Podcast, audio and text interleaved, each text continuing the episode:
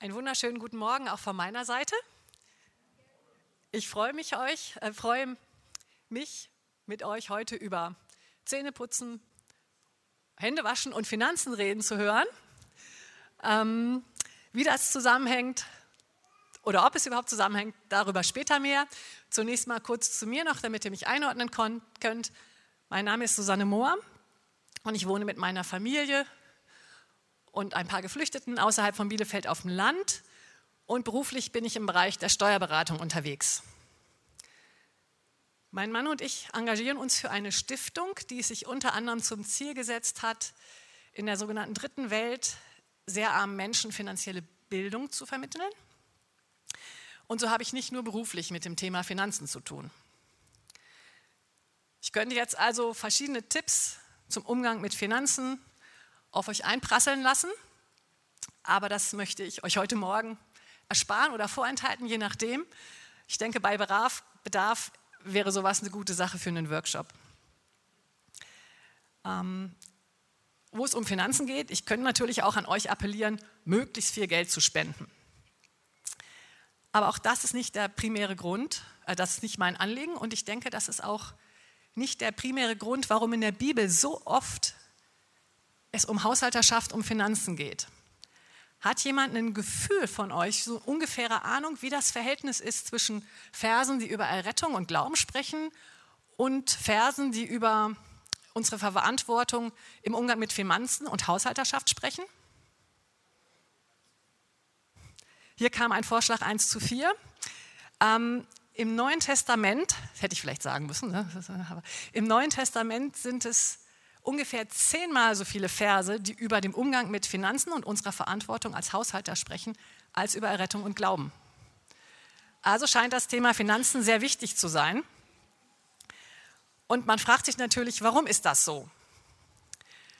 Und ich denke, das liegt daran, dass unser Umgang mit Geld sehr viel über unsere Beziehung zu Jesus und den Zustand unseres Herzens aussagt. Ich möchte das nochmal wiederholen. Unser Umgang mit Geld sagt sehr viel über unsere Beziehung zu Jesus und den Zustand unseres Herzens aus. Und damit kommen wir zu meinem Hauptanliegen heute Morgen. Ich möchte, dass ihr nach dieser Predigt noch mehr auf Jesus vertraut als vorher. Und deswegen möchte ich als erstes mit euch Johannes 16, die Verse 8 bis 11 anschauen. Ähm, das ist ganz praktisch. In den Versen geht es um den Heiligen Geist und letzte Woche war ja Pfingsten, ist also noch voll im Trend sozusagen. Und lesen wir aber erstmal nur den Vers 8. Müsst ihr jetzt auf der Folie? Ja. Da steht, und ist er, der Heilige Geist, erst gekommen, wird er den Menschen die Augen für ihre Sünde öffnen, für Gottes Gerechtigkeit und sein Gericht. Nächste Folie bitte. Auf dieser Folie habe ich jetzt die Schlagworte zusammengefasst, nämlich dass der Heilige Geist uns irgendwie was zeigt, was mit Sünde, Gerechtigkeit und Gericht zu tun hat. Und jetzt meine Frage so an euch, ähm, wie versteht ihr den Vers? Welche Gedanken kommen dir, wenn du Worte wie Sünde, Gerechtigkeit und Gericht hörst? Machen wir mal die nächste Folie. Vielleicht glaubst du, dass der Heilige Geist dazu da ist, dir alles zu zeigen, was du falsch machst. Dass er dich bei jedem Fehler daran erinnern soll, dass Gott gerecht ist und jetzt bestimmt zornig mit dir, weil du es wieder vermasselt hast. Vielleicht meinst du auch, dass das Wort Gericht bedeutet, dass wir gerichtet sind, wenn wir weiter sündigen. Nächste Folie. Wenn du so oder ähnlich denkst, dann vermute ich, dass du mit Blick auf Gott ein geängstigtes Herz hast. Denn wenn wir die nächste Folie sehen, auf der jetzt die ganzen Verse sind, dann merken wir, dass was ganz anderes gemeint ist. So, genau. Jetzt gehe ich mal hier an die Seite, weil ich mir die Verse geschickterweise nicht ausgedruckt habe. Und ist er, der Heilige Geist, erst gekommen, wird er den Menschen die Augen für ihre Sünde öffnen, für Gottes Gerechtigkeit und sein Gericht. Ihre Sünde ist, dass sie nicht an mich, damit ist hier Jesus immer gemeint, glauben. Gottes Gerechtigkeit zeigt sich darin, dass er sich zu mir bekennt und ich zum Vater gehe.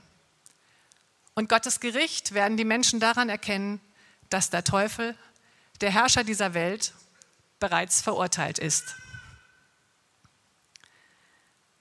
Es heißt also gerade in dem Vers 8 nicht, oder es bedeutet nicht, dass der Heilige Geist dazu da ist, uns jede einzelne Tatsünde unter die Nase zu reiben. Er soll uns auf die eine Sünde aufmerksam machen, die unser größtes Problem ist, nämlich, dass wir Jesus nicht vertrauen. Und die Worte Vertrauen und Glauben sind hier quasi synonym, also wechselseitig zu benutzen. Glauben bedeutet nicht ein es irgendwie für möglich halten oder sonst etwas Ungewisses. Glauben bedeutet, an Jesus glauben bedeutet, ihm zu vertrauen, ihm zuzutrauen, dass er sich um mich kümmert.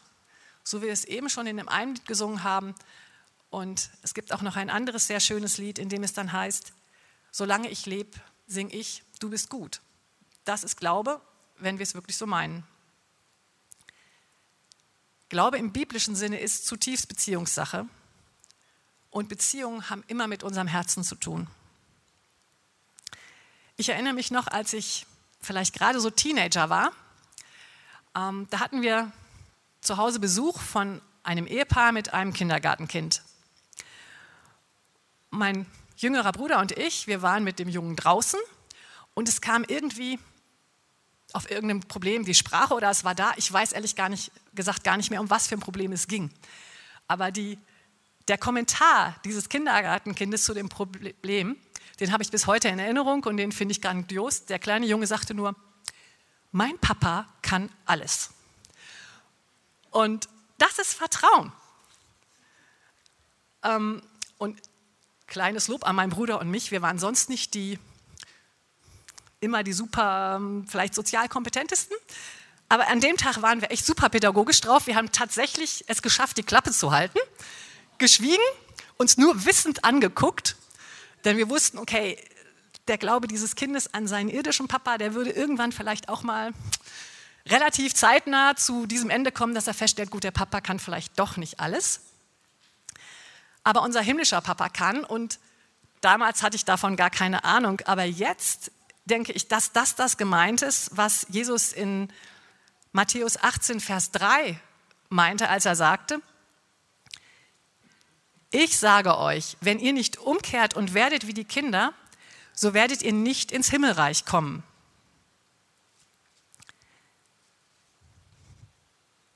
Wenn wir nicht glauben, dass Jesus es gut mit uns meint, wie würden wir dann vielleicht auch Dinge tun, die wir von Natur aus erstmal blöd finden und nicht verstehen. Wahrscheinlich würden sie eher nicht tun und wenn dann eher unwillig. Doch Misstrauen zeigt sich ja auch nicht nur in Ungehorsam oder ich sag's mal freudlosen Gehorsam. Denn wie sieht es aus, wenn wir etwas nicht bekommen?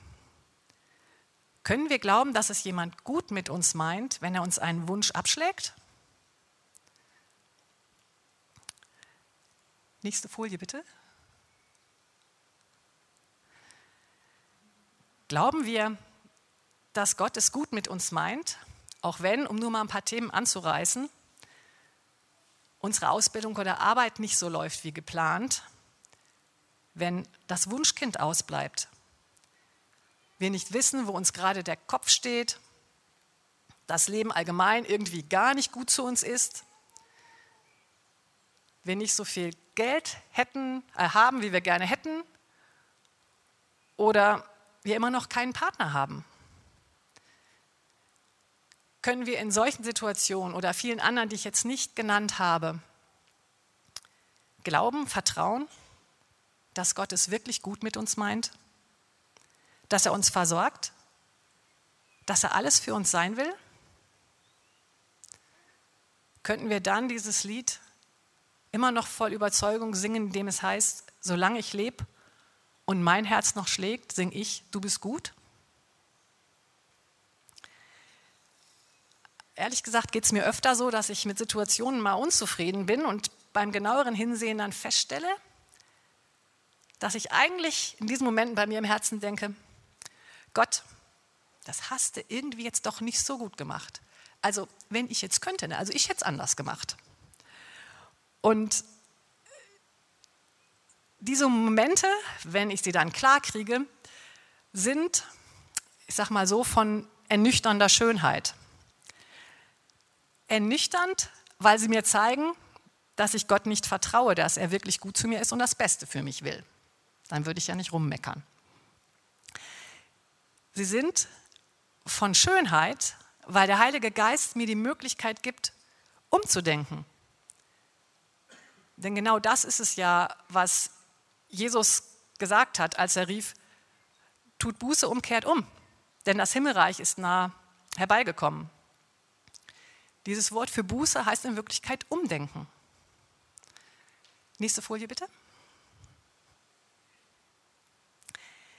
Ich kann also den Moment nutzen, auch diesen Moment der Unzufriedenheit zum Beispiel, um quasi in Jesu Arme zu laufen und mir von ihm die Augen öffnen lassen für sein Reich.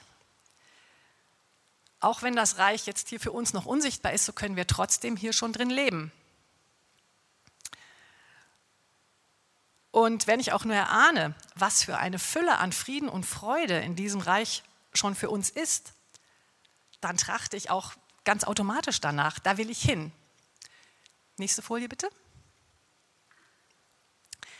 Und wenn ich dann in Matthäus 6:33 lese, sucht zuerst die Königsherrschaft Gottes und seine Gerechtigkeit, dann wird euch alles dieses hinzugegeben werden. Oder andere Übersetzung, trachtet zuerst nach dem Reich Gottes. Ähm, dann muss ich das auch nicht mehr als Appell lesen. Ich habe früher mal gedacht, das ist so eine Aufforderung, du, du musst jetzt was tun, du musst da irgendwie nachtrachten. Aber das ist eigentlich eine liebevolle Empfehlung. Hey, komm, trachte nach meinem Reich, dann hast du alles. Jesus bietet mir an, in seinem Reich die Erfüllung aller meiner Bedürfnisse zu finden. Dann nächste Folie bitte. Dank an Daniela für ihre kreativen Malkünste, die sind nicht von mir. Ob du dann wirklich in diesem Leben all das geschenkt bekommen kannst oder geschenkt bekommst, was hier jetzt in dem Blumenstrauß skizziert ist, das ist dann tatsächlich nicht mehr so entscheidend. Entscheidend ist, dass das Bedürfnis hinter diesen Wünschen von Jesus gestillt werden kann. Und das zu glauben und daran festzuhalten, das erfordert Vertrauen und es macht uns unglaublich frei. Ich behaupte, dass deine und meine Beziehung zu Jesus eine ganz neue Tiefe bekommt, wenn wir die, wenn wir die Verse von Johannes 8, Vers 11 so verstoffwechseln, wie ich es jetzt uns hier nochmal zusammengestellt habe. Nächste Folie. So, der Heilige Geist hilft uns zu erkennen, wo wir Jesus nicht vertrauen und umdenken müssen. Das ist eine Chance. Und wir dürfen wissen, dass Jesus unsere Gerechtigkeit ist. Das heißt, er hat uns gerechtfertigt. Wir müssen nicht in Selbstverdammnis, weil das wieder nicht geklappt hat, hier durch die Gegend trotten. Und wir dürfen uns freuen, dass außer Jesus grundsätzlich nichts und niemand Macht über uns hat.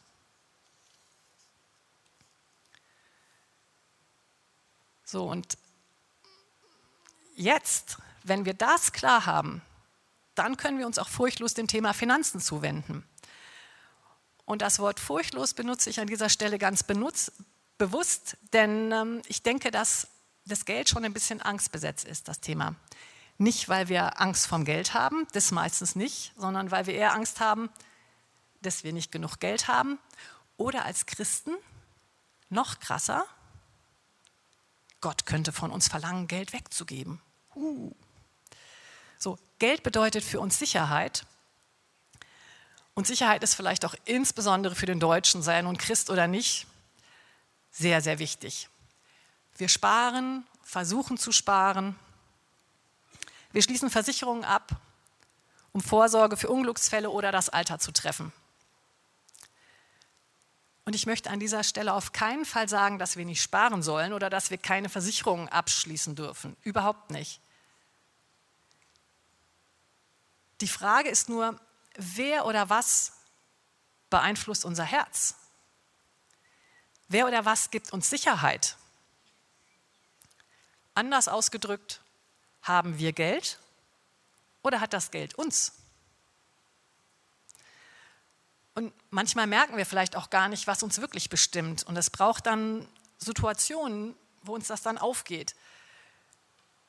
Mit Blick auf meinen Wunsch nach Absicherung für möglichst alle Eventualitäten wurde mir das vermutlich vor 15 Jahren mal deutlich, was man so wirklich glaubt, was ich wirklich geglaubt habe. Ich saß mit einem sehr wohlhabenden Mandanten und einem Finanzberater in einem Beratungsgespräch. Und in diesem Gespräch habe ich zunächst mal ein Wort gelernt, von dem ich nicht weiß, ob ihr es schon jemals gehört habt. Das heißt Langlebigkeitsrisiko. So. Ähm, der Anwalt grinst, vielleicht ist es da bekannt. Also, was ist damit gemeint? Es kann ja sein, dass du nicht nur 80 oder 90 wirst, sondern viel älter. Und wenn du dann weiterhin, also dann bist du vielleicht auch nicht mehr ganz so fit oder relativ lange nicht so fit. Du brauchst länger gute Pflege, gute Fürsorge. Und wenn du das auf einem entsprechend hohen Stand halten möchtest, dann ist das ganz schön teuer. Und der Berater damals meinte, um dieses Langlebigkeitsrisiko abzusichern, wären in diesem Fall drei Millionen Euro erforderlich. Ähm, jetzt lassen wir mal dahingestellt, ob man, ja, wie hoch die Zahl ist. Also für mich wurde in dem Moment jedenfalls schlagartig klar, äh, selbst wenn es nur ein Drittel mehr wäre, das kann ich eh nie sparen.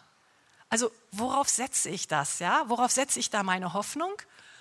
Und dann so dieser Impuls, okay, dann, dann spare ich wenigstens so viel, wie ich kann, um abgesichert zu sein fürs Alter. Und da wurde mir klar, ey, wenn ich das machen würde, dann würde ich ja auf dem Weg des Lebens verpassen. Dann hätte ich vielleicht eine ganz gute Absicherung im Alter, wenn ich bis dahin komme überhaupt. Aber was wäre denn hier in der Zwischenzeit? Und ähm, ich war also gezwungen, quasi meine Absicherungsmentalität zu hinterfragen. Und zunächst habe ich es nur akzeptiert dass ich nicht für alles Vorsorge treffen kann. Also, und Achtung, es ist ein Unterschied zwischen für alles Vorsorge treffen und gar nichts tun. Ähm, aber später begann ich das sogar zu genießen, dass ich nicht für alles Vorsorge treffen muss. Es ist für mich eine große Entlastung zu wissen, dass Gott für mich sorgt. Na, dass ich mir nicht um alles einen Kopf machen muss, hm, da war ich nämlich ziemlich Experte drin. So, und jetzt kann ich an dieser Stelle leider keineswegs behaupten, dass ich schon so frei bin im Blick auf Finanzen, Besitz und Sicherheit, dass der Heilige Geist mich gar nicht mehr auf Unglaube oder Misstrauen hinweisen muss. Ähm, aber ich möchte einfach nur ein bisschen so mit reinnehmen in die Geschichte von mir beziehungsweise meines Mannes und mir. Und die Kernfrage, das ist interessant, das kam heute auch schon mal so zwischendrin auf, ist, wie werden wir frei?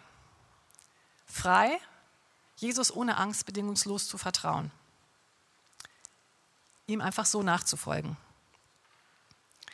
Wie schaffen wir es, unserem Selbstabsicherungsbedürfnis ein Schnippchen zu schlagen? Ich schlage folgende Antwort vor. Blas zum Gegenangriff und gib. So, diesen Slogan hatte ich während der Predigtvorbereitung relativ schnell. Dachte ich, das ist die Lösung. Blast zum Gegenangriff im Grieb. Und dann dachte ich, wie soll ich da jetzt die richtigen Worte finden, um das vernünftig zu erklären? Und ähm, ein lieber Freund hatte mir so einen ganzen Stapel Bücher vorbeigebracht, als er gehört hat, dass ich gefragt wurde, über Finanzen zu predigen. Und ähm, dachte ich, ja, äh, so viel Zeit habe ich nicht. Und dann habe ich mir ein Buch rausgeschnappt ähm, von dem Richard Foster oder Richard Foster, keine Ahnung. Das heißt Geld, Sex und Macht. Und da habe ich tatsächlich sehr passende Aussagen gefunden und ich möchte da jetzt etwas zitieren. Nahezu überall, wo in der Bibel vom Geld die Rede ist, wird auf irgendeine Weise auch das Geben erwähnt. Ob wir an den Zehnten denken, das Gesetz der Nachlese, das Prinzip des Sabbatjahres, die Geschichte von Zachäus oder vom reichen Jüngling. Das Gleichnis vom barmherzigen Samariter, vom reichen Kornbauern oder andere Texte. Immer wird das Geben stark betont. Wenn wir das biblische Zeugnis ernst nehmen, scheint eine der besten Verwendungsmöglichkeiten für Geld zu sein, dass wir es weggeben. Der Grund dafür ist offensichtlich, das Geben ist eine unserer Hauptwaffen, um den Götzen Mammon zu besiegen. Amen, würde ich da sagen. So weit, so gut. Doch wie viel Geld geben wir denn nun?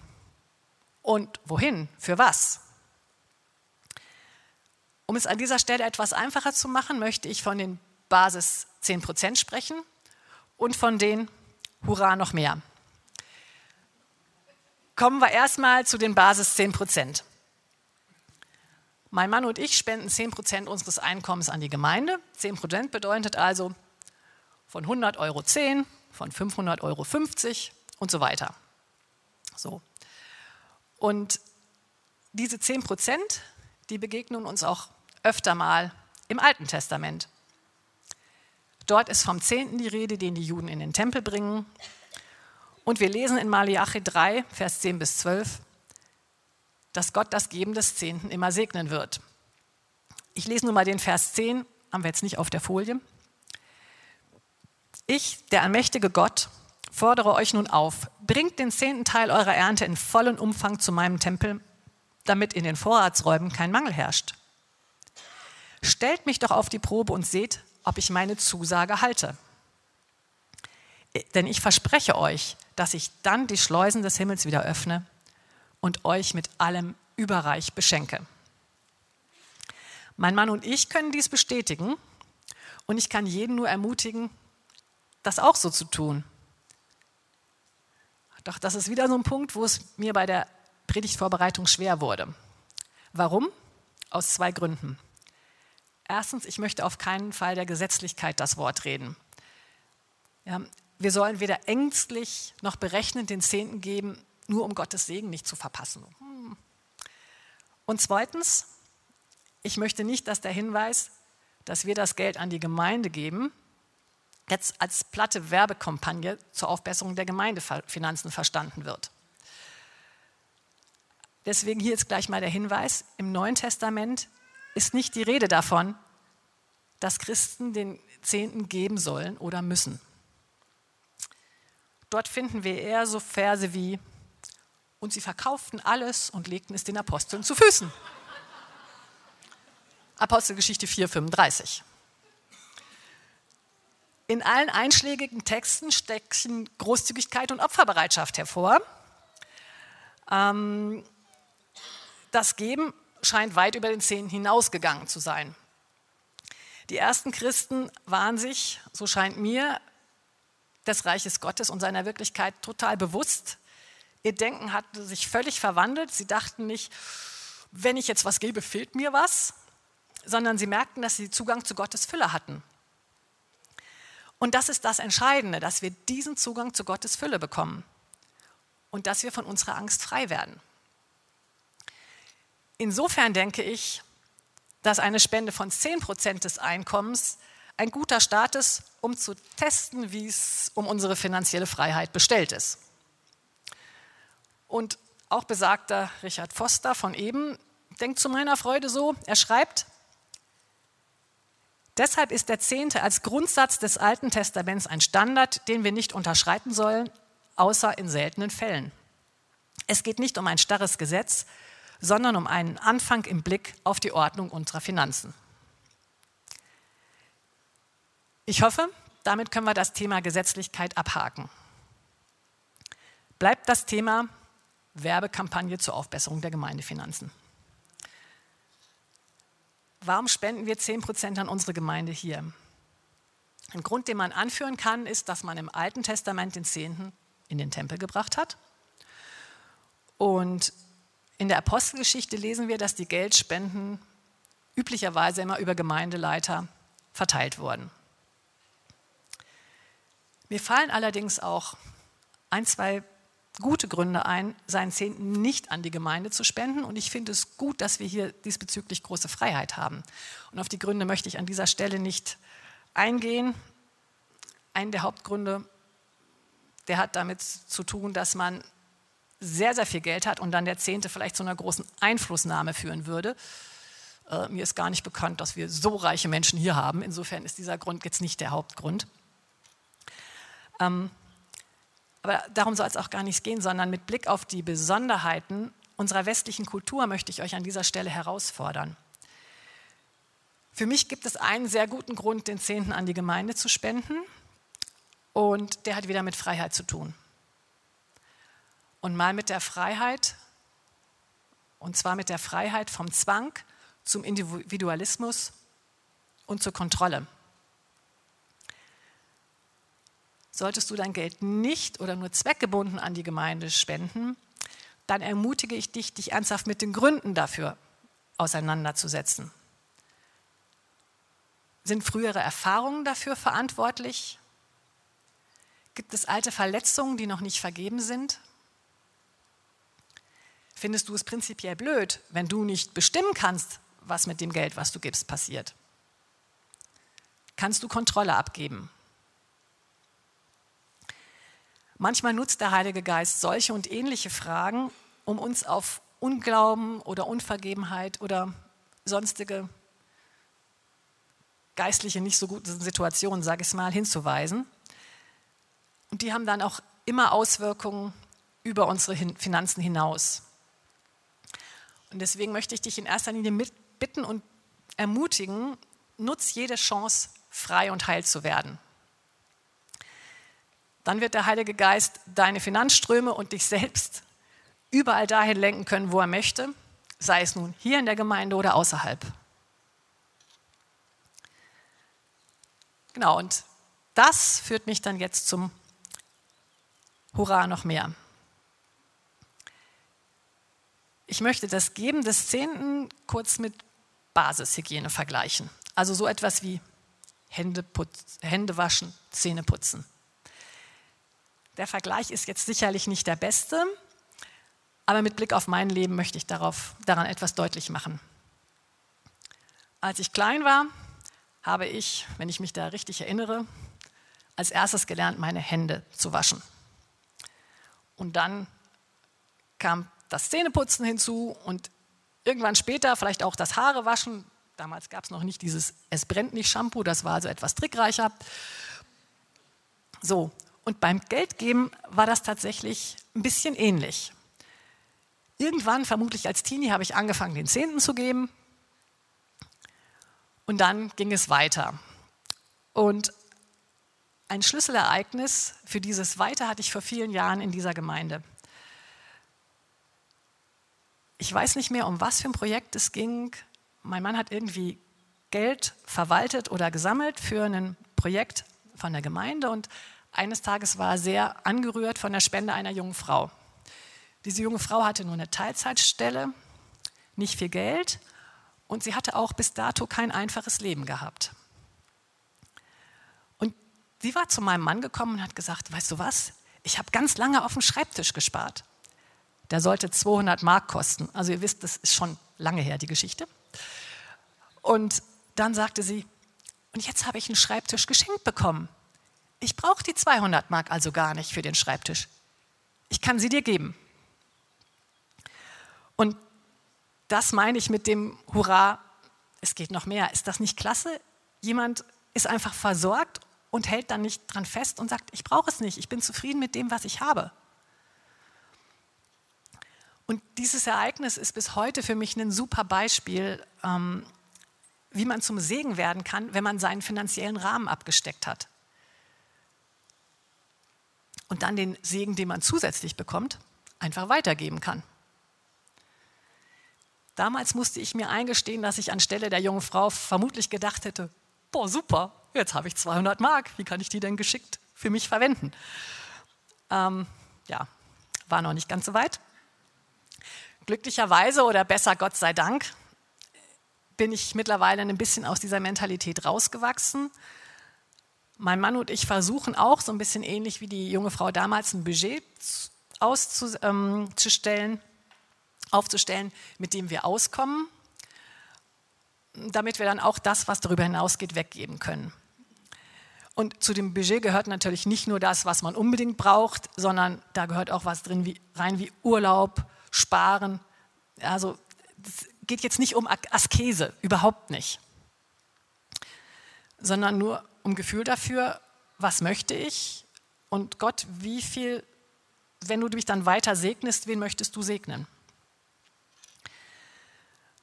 Und anders als beim Zehnten, den wir üblicherweise relativ gedankenlos, das heißt ohne groß darüber nachzudenken, geben, geben wir diese Beträge dann oft strategisch oder eben beziehungsorientiert.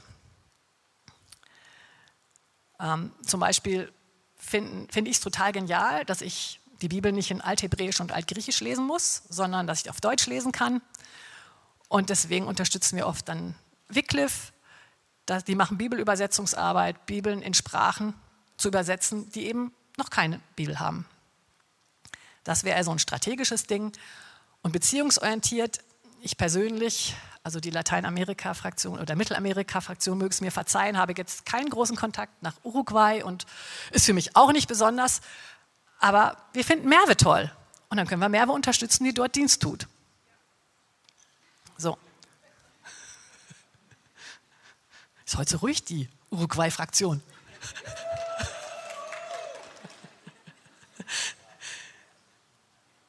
ähm, kurz bevor ich gefragt wurde, ob, wir, ob ich zum Thema Finanzen predigen könnte, hatte ich ein weiteres Hurra noch mehr Erlebnis. Ich hatte den Eindruck, wir sollten für ein Jahr monatlich einen bestimmten Betrag ähm, an eine bestimmte Organisation spenden. Das so mein Mann gesagt. Und der machte sich drauf, den Dauerauftrag einzusetzen. Der verwaltet bei uns zu Hause nämlich die Finanzen, der macht den ganzen Bankrahmen. Und er kam dann auf mich zu und meinte, du, ich habe mir mal unsere Kontoauszüge angeguckt. Also eigentlich monatlich üblich, übrig haben wir den Betrag nicht. Das war also jetzt eine etwas andere Situation als sonst. Hatte ich mich verhört, sollten wir unser Budget verringern. Wir haben entschieden, dass wir zunächst einfach mal den Betrag geben. Und dann hat Gott sich mal wieder selbst übertroffen.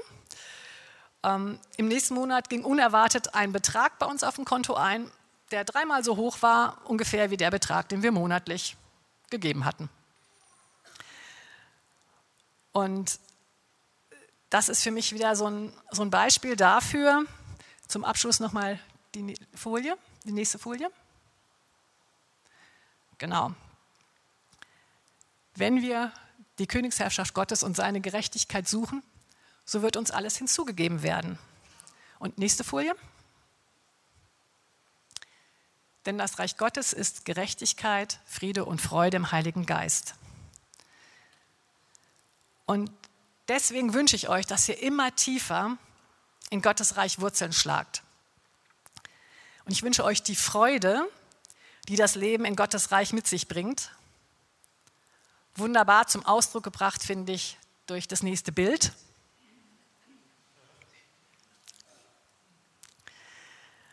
Und passend dazu habe ich diese Woche einen schönen Spruch von Karl Hilti gelesen, einem Schweizer Staatsrechtler und Laientheologen, der sagt, Geben lernt man wie viele große Dinge nur durch Übung. Dann aber wird es eine der größten Lebensfreuden. Und in diesem Sinne viel Freude, sprecht mich bei Fragen nachher gerne an und wenn ihr Gebet möchtet, kommt wie immer nach vorne.